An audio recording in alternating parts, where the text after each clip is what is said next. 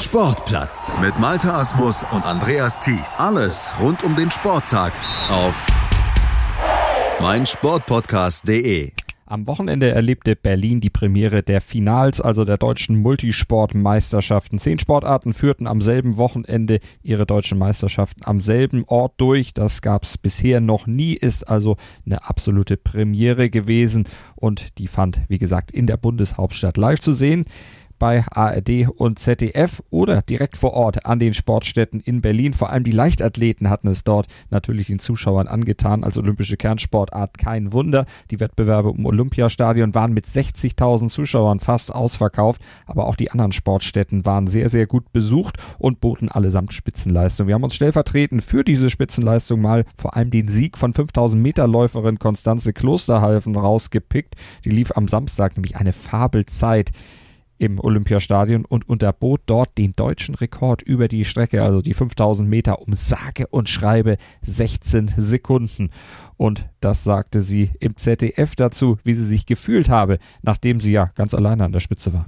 Das ist auf jeden Fall immer gut, wenn es sich so anfühlt, ähm, als würde man fliegen, dann macht es auch Spaß und ja, das Publikum hat mich echt getragen.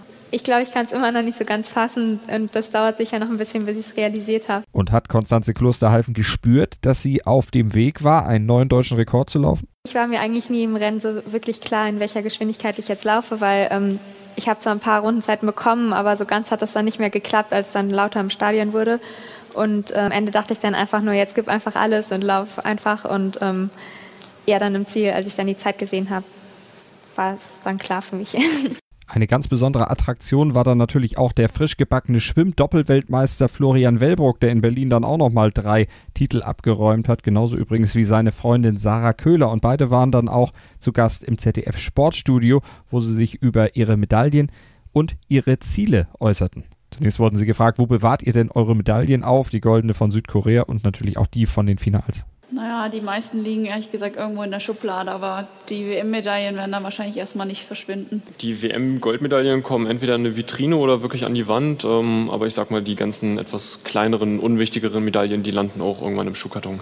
Und welche Stärke hat Florian? Welche Stärke hat Sarah? Flo ist wirklich jemand, der einfach ungern verliert. Der ist auf gut Deutsch gesagt echt angepisst, wenn er mal verliert. Ähm, letztes Jahr bei der EM in der Staffel, das hat ihn schon ein paar Tage lang angekratzt. Ich glaube, das macht ihn so erfolgreich. Ich würde behaupten, dass ihre Stärke ähm, definitiv auch der Wettkampfcharakter ist. Also ähm, sie lässt sich da eigentlich nicht aus der Ruhe bringen, wenn jetzt irgendwelche großen Namen neben ihr stehen, wie eben eine Katie Ledecky oder eine Quadarella aus Italien. Das macht ihr, glaube ich, reichlich wenig. Die stehen dann auf jeden Fall im nächsten Jahr wieder neben ihr, dann bei Olympia in Tokio. Das findet ja in ziemlich genau einem Jahr statt.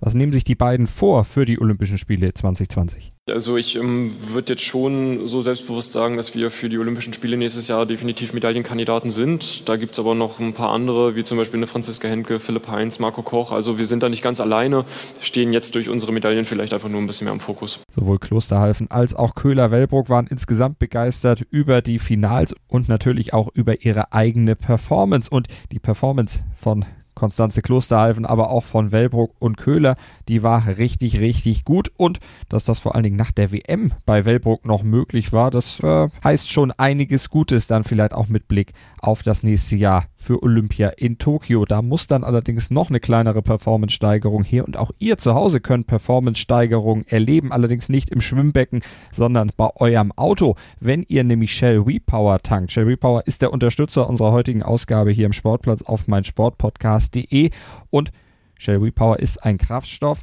der die Effizienz und Leistung eures Motors nach oben schraubt und ihn dabei auch noch schont und reinigt dank eines reibungsmindernden Zusatzstoffes und das schon mit der ersten Tankfüllung. Also Shell WePower unbedingt mal tanken, ausprobieren, eurem Motor mal was Gutes tun und dabei ist es völlig egal, was für ein Auto ihr fahrt, egal wie groß es ist, egal wie alt es ist, egal was es für ein Modell ist.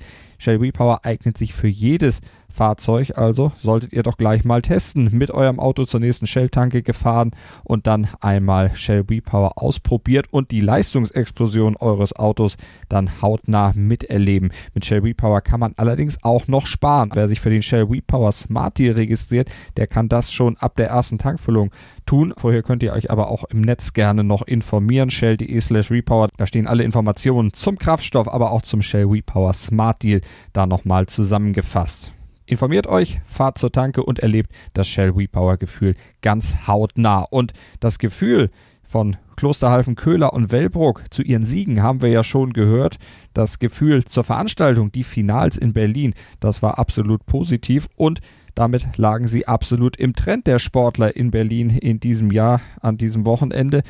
Und sie wurden auch von Alexander Nobis noch einmal bestätigt. Der ist bereits deutscher Meister, Weltmeister in der Staffel im modernen Fünfkampf gewesen, holte in Berlin jetzt noch einmal Platz 2 hinter Fabian Liebig und vor Fernand Mitterrand.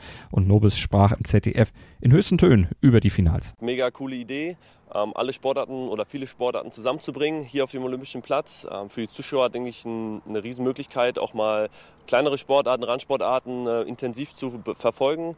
Und ich denke, das ist ein Konzept für die Zukunft. Auch im Hinblick auf die anstehende Europameisterschaft sind die Finals für Nobis und für die Sportler allgemein sehr hilfreich, meinte er im ZDF. Und für die Europameisterschaften ist es halt ein super Test, schon mal nochmal zu, zu schauen, wie ist die Form, ähm, wo stehe ich im Laufen und Schwimmen. Und dann das gute Gefühl von hier auf jeden Fall mitzunehmen zur Europameisterschaft. Neben dem Sport, der sehr viel Zeit natürlich in Anspruch nimmt, studiert Nobis auch noch und macht seinen Master in Maschinenbau. Und im ZDF erklärte er, wie er das alles unter einen Hut bringen kann. Zwischen drei und vier. Disziplinen pro Tag und Laufen und Schwimmen ist immer dabei, weil das muss kontinuierlich trainiert werden. Und dann kommen ein bis zwei technische Disziplinen dazu, wie zum Beispiel Reiten und Schießen.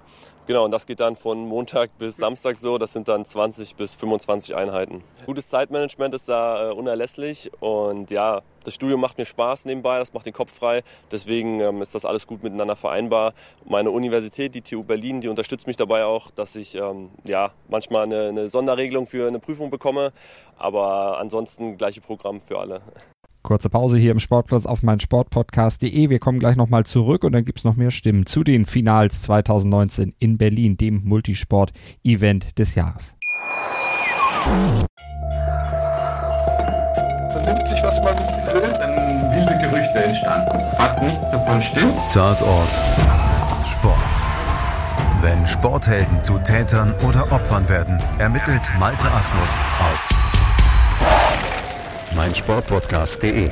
Folge dem True Crime Podcast, denn manchmal ist Sport tatsächlich Mord. Nicht nur für Sportfans.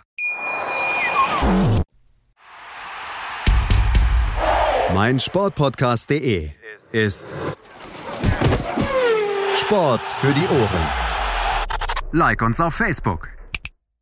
Willkommen bei mein Sportpodcast.de. Wir sind Podcast. Wir bieten euch die größte Auswahl an Sportpodcasts, die der deutschsprachige Raum so zu bieten hat. Über 20 Sportarten, mehr als 45 Podcast-Serien, über 9000 veröffentlichte Podcasts und über 5 Millionen Podcast-Downloads allein im Jahr 2018. Wir sind Podcast. Wir sind mein Sportpodcast.de. Die Finals in Berlin, die waren ein voller Erfolg. 3500 Sportler, 10 Sportarten, 202 Meistertitel und viele Sportarten bei den Finals, die hatten wohl noch nie in ihrer Geschichte zuvor so viele Zuschauer in Deutschland erlebte wie am Finalwochenende. Selbst der zweimalige Hawaii-Sieger und Top-Triathlet Patrick Lange, der auf der ganzen Welt gefeiert worden ist, der bekam beim Einlaufen in die Zielgerade des Sprint-Triathlons Gänsehaut, erzählte er im ZDF. Es ist wirklich äh, unglaublich gewesen, schon als ich äh, mit dem Rad hier auf die äh, zweite Runde gefahren bin. Die Stimmung war super.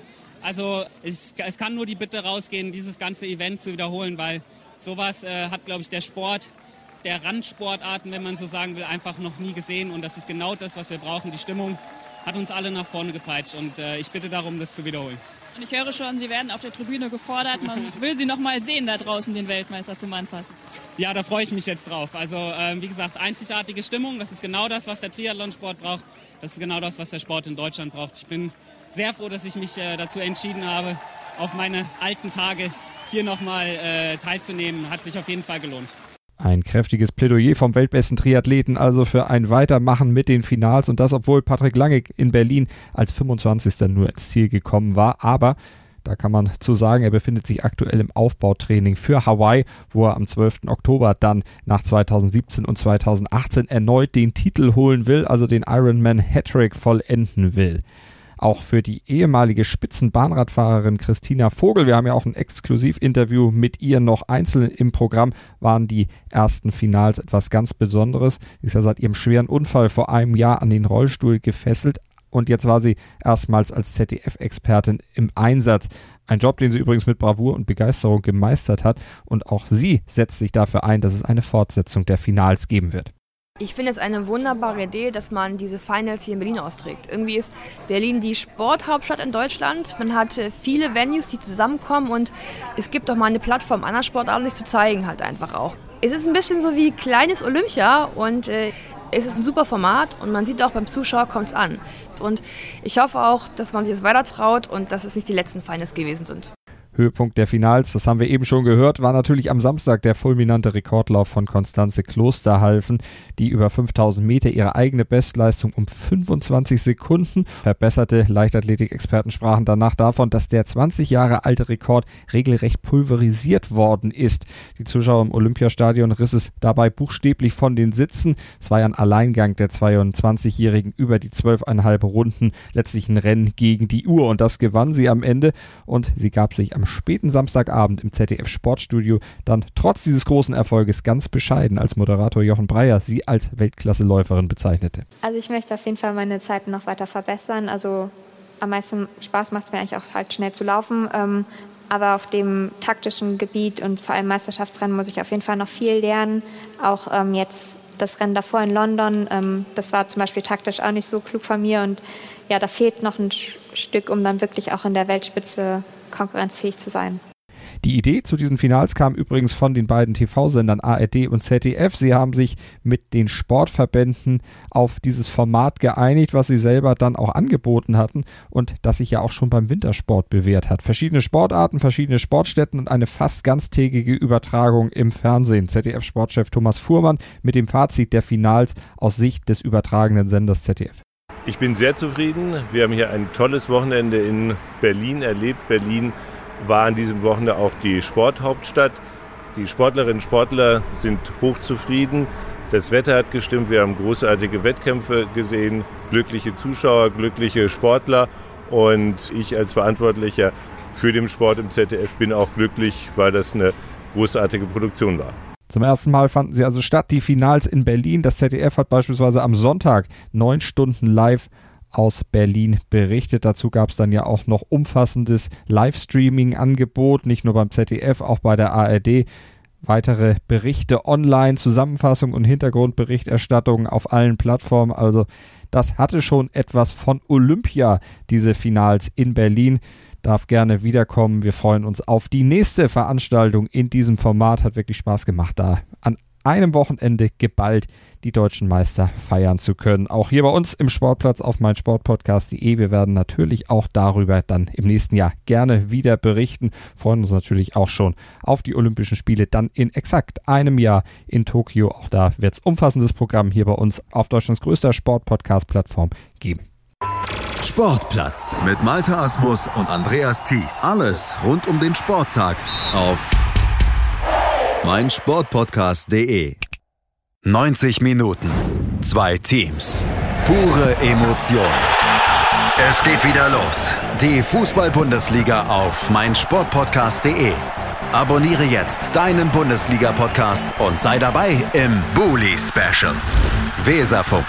Auf die Zirbelnuss. Füchsle Talk. BV Beben. Unter Flutlicht. Werkskantine am Wasserturm. Und viele mehr. Die Fußball-Bundesliga auf meinsportpodcast.de